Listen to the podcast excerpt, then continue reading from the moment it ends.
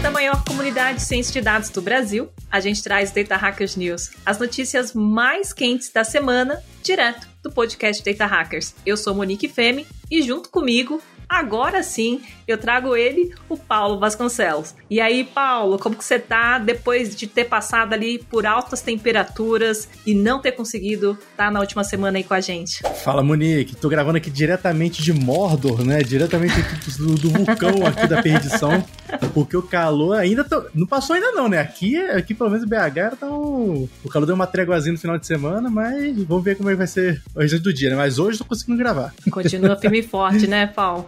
exatamente, exatamente. Que bacana. Ó, mas o que continua também firme e forte é o State of Data, hein? Esse aí não cai nunca. Faltam poucas semanas pra gente encerrar ali o State of Data e obviamente que ainda dá tempo de você poder submeter suas respostas ali para maior pesquisa do panorama da área de dados do país, não é mesmo, Paulo? É isso aí, galera. Agora é aquela hora de dar aquela corrida bacana para a gente consumir, conseguir recolher o máximo de respostas possíveis. Se você ainda não participou, agora é a hora de participar. Ajuda a gente aí dando aquele reforço aí nas redes sociais para a gente conseguir alcançar mais respostas para nossa para nossa pesquisa. Que aí estão chegando, aproximando aí das últimas semanas, né? Então a pesquisa, assim que ela terminar, vai começar a fase da gente é, preparar o relatório para vocês, né? Liberar dataset, liberar relatório relatório, com os principais insights, tudo mais. Monique, não sei você, mas eu tô muito animado para ver quanto, o que a gente vai descobrir das análises desse ano. Eu também. Vai ter muita coisa bacana aí que mudou do ano, pra cá, do ano passado para cá, né? Exatamente. E toda a comunidade Data Hackers conta com você, porque este ano a gente incluiu ali perguntas voltadas à AI generativa, fora tudo que rola sobre diversidade, carreira, salários, e a gente tá bem curioso para saber qual vai ser ali o panorama deste ano, né, Paulo? Exatamente, isso aí, pessoal. Então ainda dá tempo de você entrar no stateofdata.com.br barra podcast. Nós somos pessoas data-driven, então gostamos de saber coletar e analisar nossos dados. Então não esquece do barra podcast não pra gente saber que você veio do podcast, beleza? É isso aí. Bora pras notícias.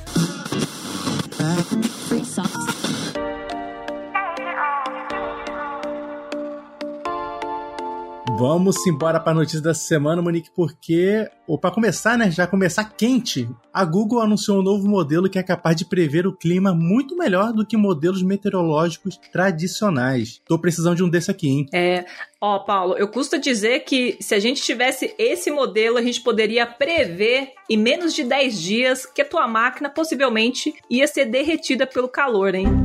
Pois é, aí eu consigo, eu consigo perceber que o pessoal cria esses Macs aqui, só, só testa ele país europeu, só país que faz frio, chega aqui no Brasil a máquina derrete, né? Então... É, fica complicado.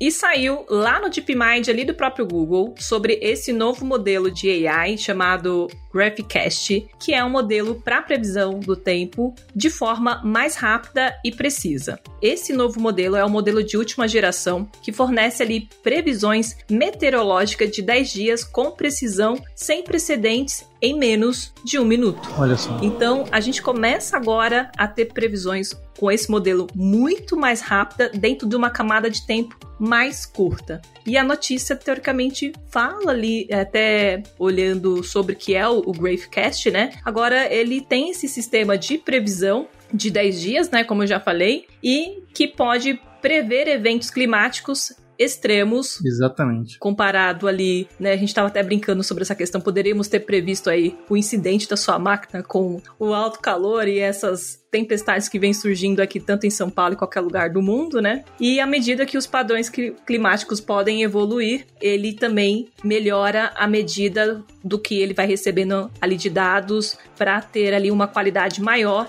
e disponibilizar ali em menos tempo sobre essa previsão meteorológica. Pois é, Monique, o pessoal, assim, às vezes fica difícil de saber por que, que é, são desenvolvidos melhores modelos que conseguem prever o clima de forma mais rápida, né, de forma mais acurada, né? Porque hoje é uma limitação, como você falou, dos modelos tradicionais é que eles demoram muito para fazer uma previsão, enquanto esse do modelo do Google aqui ele consegue prever para 10 dias, coisa que esses modelos tradicionais não conseguem. E por que, que a gente faz isso, né? Por que, que é importante um tipo de modelo desse? Porque se você consegue ter uma previsibilidade que no próximo dia vai ter uma tempestade, vai ter uma enchente, enchente, vai ter um furacão, coisa do tipo, você consegue criar muito, muito, muitas políticas de segurança melhores, né, para a população, para você evitar, enfim, tragédias e, e, e, coisas do tipo. E é interessante que ele usa apenas dois sets, dois conjuntos de dados para fazer uma previsão. Olha. Ele olha as seis, o estado da, do, do, clima seis horas atrás e o atual e faz a previsão para até os próximos dez dias. Então é muito impressionante assim a, a qualidade que esse modelo atinge e, cara, eu tô muito animado para ver como é que isso vai ser é, usado em prática, né? Imagino que isso seja utilizado dentro dos próprios produtos da Google ali, que já tem, né, os serviços de, de clima, né, e já te fala, por exemplo, de alerta de temperaturas e tudo mais. Então, com certeza aí vai ser uma, uma, uma utilidade pública aí pra gente, né? É, e de grande impacto na nossa sociedade, né, Paulo? Exatamente, exatamente. Trabalho sensacional aí que fizeram. Olha, Paulo, diante da última semana, tá uma novela mexicana de um assunto aí que tá todo mundo comentando, que é nada mais nada menos do que a OpenAI, que demite o Sam Altman e a Microsoft tenta contratá-lo. Já avisei que vai dar merda isso. A gente viu na semana passada ali rumor depois da saída dele ali da demissão, depois daquela a questão da volta e agora a questão da contratação. Como que tá isso aí, hein, Paulo? Pois é, não, nesse exato momento o Léo tá colocando aí a, a trilha sonora de Marimar de fundo aí, porque isso aqui tá uma novela mexicana absurda. Galera, estamos gravando na segunda-feira quinta-feira de noite e de sexta-feira pra cá já deu umas três reviravoltas. Verdade. Porque olha só, pra quem tá sabendo ainda, né, na sexta-feira, a OpenAI simplesmente colocou, lançou uma comunicação falando que eles estavam demitindo o Sam Altman, que é o CEO, a, a, o rosto da empresa, um dos cofundadores da OpenAI. Então, foi demitido junto com com outro cofundador também ali do, do, do corpo, o, o board né, de diretores que decidiu isso, porque falaram que não estavam sentindo segurança, sinceridade nas comunicações, ou seja, a treta já começou ali, né? E aí, até agora, tá se desenrolando de uma forma isso que tá absurdo. Por exemplo, hoje, na segunda de manhã, a gente recebe a notícia que a Microsoft, antes disso até, né? Antes disso até, Monique, a, no domingo, parece que estavam tentando tra trazer ele de volta. Verdade. Né, pra, com, como CEO. O pessoal, em menos de 24, menos de 48 horas, decidiu assim: oh, acho que a gente fez besteira aqui, vamos tentar trazer o cara de novo. Ô, Paulo, tá parecendo o, aquele filme do Jack Chan, tipo, tira a casaca, põe a casaca, é. tira a casaca. Exatamente. Porque a, o... aconteceu isso, na segunda-feira a gente tem a notícia que o Satya Nadella, né, o gênio aí do, do da corporativo executivo aí, que ele anuncia que o Altman foi contratado para liderar uma nova empresa dentro do grupo, dentro do, do, do micro, da Microsoft ali, é, dedicada a IA, né? É, e hoje, agora, agora mesmo, no finalzinho do dia aqui, a gente saiu mais uma notícia na, na The Verge falando que essa contratação ainda não está fechada, esse acordo ainda entre o, o, a Microsoft e o Altman ainda não está fechado, porque parece que ele ainda está tentando voltar como, como CEO da empresa. Então, esse episódio aqui deve sair, vai sair na quarta-feira, então provavelmente já mudou muita coisa aí. Exatamente. Mas a verdade é que tá uma bagunça, assim, do que que tá acontecendo, e, e com certeza isso vai. A, se a saída dele for confirmada mesmo, com certeza vai ter algum tipo de impacto de crise. Vai ter alguma crise dentro da OpenAI porque ele é uma pessoa que parece que é bem admirada pelo, pelo time. Tem uma carta que está que tá circulando aí. É, falaram que vazou uma carta que dos 770 empregados ali da OpenAI, 700 deles assinaram essa carta falando que se o Sam Altman sair mesmo, eles vão também, vão também sair. E, cara, se esse cara for pra Microsoft mesmo, o que ele vai conseguir levar de gente é sacanagem junto com ele ali pra trabalhar, né? Da empresa que é simplesmente a maior parceira da OpenAI, né? Que é, a, que é a Microsoft. Então, novela mexicana aí, nem TV Globo conseguiria pensar no, no, no roteiro desse, hein, Uni? Exatamente. E o mais engraçado é que tá todo mundo comentando, tanto os canais lá de fora quanto os canais aqui brasileiros. Mas o que a gente consegue ver é que ele, se ele sair ou se ele voltar, enfim, mas ele não vai estar sozinho, né? Né? Até rumores ali de que ele tá saindo ali junto com o Greg, também que se ele sair e não fosse, se não fosse para a Microsoft, ele fundaria uma outra empresa e todo mundo iria junto com ele. Então tem muita coisa para acontecer e eu tô curiosa para saber o desfecho dessa história, hein, Paulo? Não, isso aí vamos acompanhar aí bem próximo ali do, do Twitter. O Twitter se mostrando mais uma rede, de novo uma rede social que você não consegue largar. Exato. Tá ruim, mas a, a novidade está ali para você ver. É incrível como, como dá pra é, ficar acompanhando isso dentro do, do Twitter. Mas vamos ver realmente como vai ser os próximos passos aí, né? A verdade é que, sim, tá tendo algum problema de governança, de direção, de liderança ali dentro, porque isso foi uma pisada de bola muito grande do board da, da OpenAI, né? E o Satya Nadella ali, ele aproveitou essa chance e, cara, simplesmente trouxe o cara que criou o GPT, o cara que é o rosto do, da OpenAI. E aí tem a brincadeira ali que tá surgindo ali que a Microsoft comprou uma empresa de 80 bilhões de dólares sem pagar nada, né? Ao trazer o Sam Altman pra dentro da, delas ali, né? Então, eu, eu acho meio difícil eles deixarem essa, essa peteca cair assim e deixar o Sam Altman ir embora mesmo. Mas se ele voltar, provavelmente vai pedir muita mudança também. Então, vamos acompanhar aí como é que vai ser o desfecho dessa novela aí. Vamos acompanhar, porque literalmente o mar vermelho se abriu e acho que até a semana que vem a gente vai ter muita pauta para falar sobre isso. Exatamente, exatamente.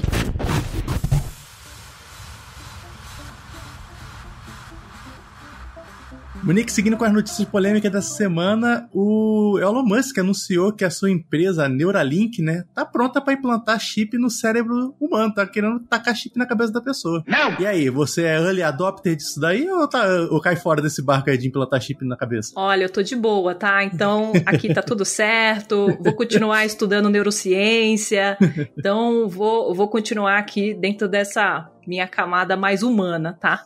Mas essa notícia veio ali da semana passada, né? Então ele deu uma entrevista ali para um dos podcasts ali, mega conhecidos é, e que também apareceu ali num canal de notícias, né? Que chama Blueberg. E nessa, nesse podcast que a gente vai deixar aqui para vocês também ouvirem toda a matéria e tudo mais, ele fala sobre essa questão de que já tem ali é, buscando voluntários para poder implantar o chip. E já tem uma projeção também de números de, de daqui até 2030 de como que vai ser essas cirurgias desses chips. Então, até 2024 esperam colocar 11 chips e aí vai aumentando gradativamente. Depois, em 2027, eles estimam colocar 499 chips. E em 2030, eles estimam chegar no número ali de 22.204 cirurgias para implantação desse chip. Caraca. O mais engraçado e meio assustador é que eh, durante ali essa entrevista do próprio Elon Musk, ele explica um pouquinho sobre a Neuralink, como que está sendo esse processo e ele comenta como que vai ser essa cirurgia. Então é um microchip super pequeno que vai ser feito por um robô que eles chamam de R1, se eu não me engano, e onde tira uma parte ali do seu cérebro, do seu crânio, e é implantado esse chip onde você automaticamente, se tudo, dá, se tudo der certo e você sobreviver. Se tudo der certo. Eu adorei essa frase. Se tudo der certo. Se tudo der certo e você sobreviver, automaticamente você vai poder acessar esse, ter é, essa interação do seu cérebro com esse chip. Então você vai poder, por exemplo, um dos exemplos citados, é se você estiver em um país estranho, você pode, através desse chip também, falar uma nova língua, você pode ter acesso a informações voltado a esse próprio chip chip. Então a gente entra nessa camada ali de dessa busca de novos voluntários agora, uma vez que o chip já está pronto para poder fazer essas cirurgias. Então, Paulo, muita coisa pode acontecer, viu? E você colocaria o chip do Elon Musk?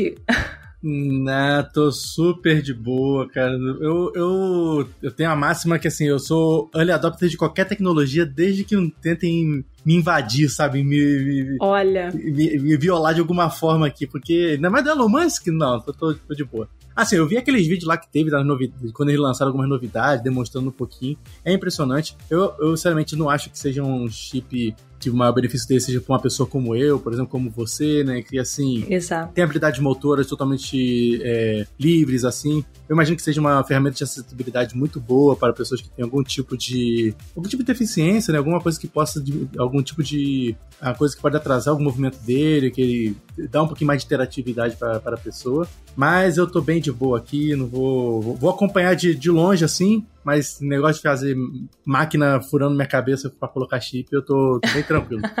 eu gosto muito de Cyberpunk, sou muito fã de Cyberpunk, mas eu ainda não tô pronto para isso, não.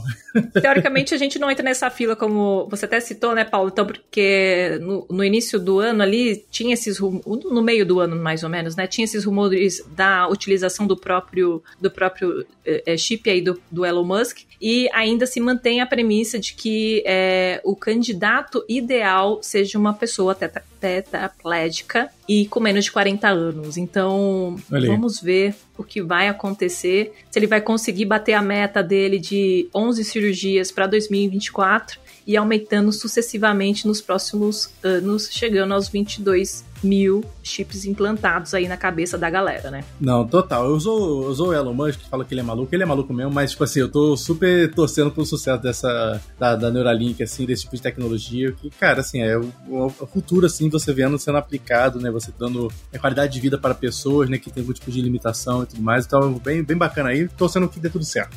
Exatamente. Não sendo em mim, tá tudo certo.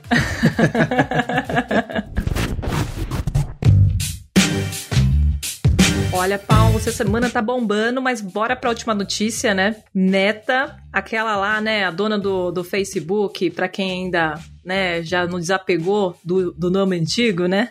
Mas a Meta desfaz ali o time focado em deixar as AIs mais seguras, né? Pois então, é. a gente falou nas últimas semanas muito sobre os avanços da Meta, teve o evento deles recentemente, várias coisas acontecendo, mas como assim? né? Uhum. Como que vai desfazer o time que teoricamente está na ponta de frente ali da inteligência artificial? Pois é, essa notícia aí saiu no sábado e meio, todo o alvoroço ali dessa saída do Sun Altman, né? Não sei se a Meta aproveitou ali o burburinho que estava tendo para fazer essa, essa decisão. Inclusive, eles fizeram uma coisa parecida no ano passado, quando eles anunciaram layoffs dentro do time, que tava rolando alguns layoffs assim, teve algum grande na época, não lembro exatamente qual, e eles decidiram meio que surfar na onda assim e lançar, anunciar também um layoff que eles fizeram logo em seguida, porque o foco tava na outra empresa. Mas, enfim, se foi ou não a, de propósito, a verdade é que no sábado eles anunciaram que eles estão desmanchando, né, esse time de Responsible AI. Olha. O que, que esse, esse time é responsável, né? Ele é responsável por identificar vieses, limitações, garantir alinhamento das inteligências artificiais para que elas sejam menos nocivas, né, menos prejudiciais para algum tipo de população, para algum grupo minoritário ou coisas do tipo.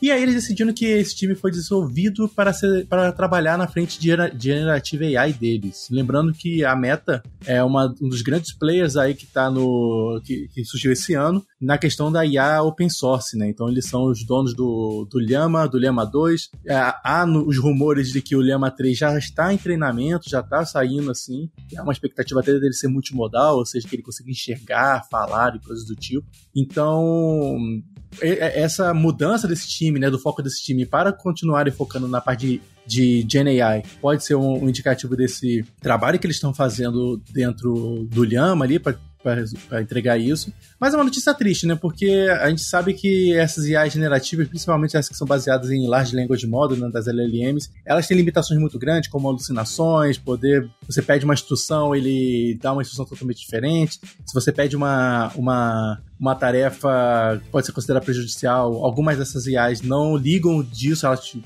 sei lá, você pergunta como que faz metanfetamina para uma IA, ela vai te responde, sabe, sem ter nenhum tipo de filtro, coisa do tipo. E o trabalho de um time de responsible AI é muito importante para isso, né? Foi muito triste ver é, esse tipo de investimento surgir. É um time que já sofreu algumas vezes no passado já, então é um time que existe desde 2019, mas ali em ano passado eles já sofreram com os layoffs também que tiveram ali na meta. Esse ano também teve um, um pouco de layoff. Então, um movimento aí, né, polêmico da, da meta, né, uma empresa que esse ano está tendo uma visibilidade muito grande de IA, mas que já sofreu muito e sofre ainda muito com a questão da, da privacidade de dados, né? Então, vamos ver aí como é que vai sair, vai seguir os próximos passos dessa polêmica aí, né? Mas é uma coisa muito triste de ver de, de um time responsável por criar IAs mais seguras sendo dissolvidos assim numa grande corporação, né? É, só não vale, né, o Mark Zuckerberg aparecer depois ali nos próprias redes sociais dele, né, trocando, né, fazendo um trocadilho desse time que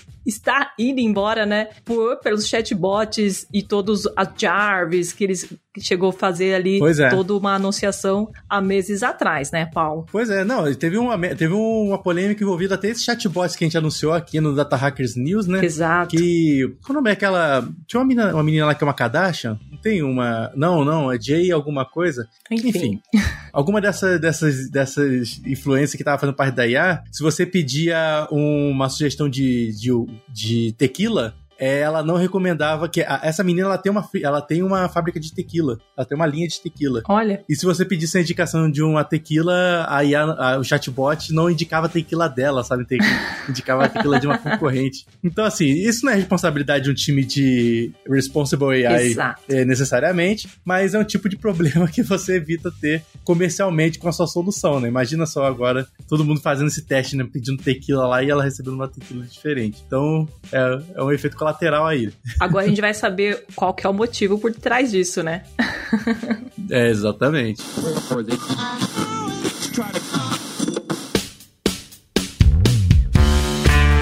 Olha, Paulo, muita coisa acontecendo. Tô curiosa para saber quais são as notícias já da próxima semana, diante de tudo que a gente já falou aqui. Mas, obviamente, que essas e outras notícias você acompanha lá na nossa newsletter do Data Hackers. É só acessar datahackers.news e toda segunda-feira, na sua caixa de e-mail, sai notícia fresquinha e tudo que tá rolando dentro da área de dados. Não vai esquecer aí também de, dos, das últimas semanas do State of Data e é só acessar stateofdata.com br barra podcast para a gente poder saber que você saiu daqui para responder ali a pesquisa e compartilhe muito com o grupo de trabalho e todo mundo aí para participar do State of Data que está chegando ao final. E aí, Paulo, bora se despedir? E é isso aí, galera. Lembrando, olha só, se você ainda não compartilhou o Data Hackers News aí com seus colegas de trabalho, com seu grupo do, do WhatsApp, com a sua família aí, compartilha aí para o pessoal ficar sabendo sobre as maiores notícias na área de dados de inteligência artificial, tecnologia em geral. O que, que você achou aí da demissão do Ô, Monique, vamos fazer um negócio diferente? Vamos colocar aqui, ó, vamos colocar um comentário aqui, uma perguntinha nesse episódio. Bora. Interage com a gente aí o que, que você achou da, da notícia da demissão do Sam Altman e na próxima semana a gente vai comentar aqui o seu comentário, vai falar um pouquinho aí, vai trazer os principais comentários que a gente teve. Mas eu quero ver o engajamento de todo mundo aí participando, hein, Monique? Exatamente, ó, vou selecionar a dedo o comentário pra gente poder já discutir na próxima newsletter do Data Hackers News na semana que vem. É isso aí, galera. A gente se vê no próximo episódio aí. Valeu demais. Valeu, Monique. Valeu. Até mais. Tchau, tchau.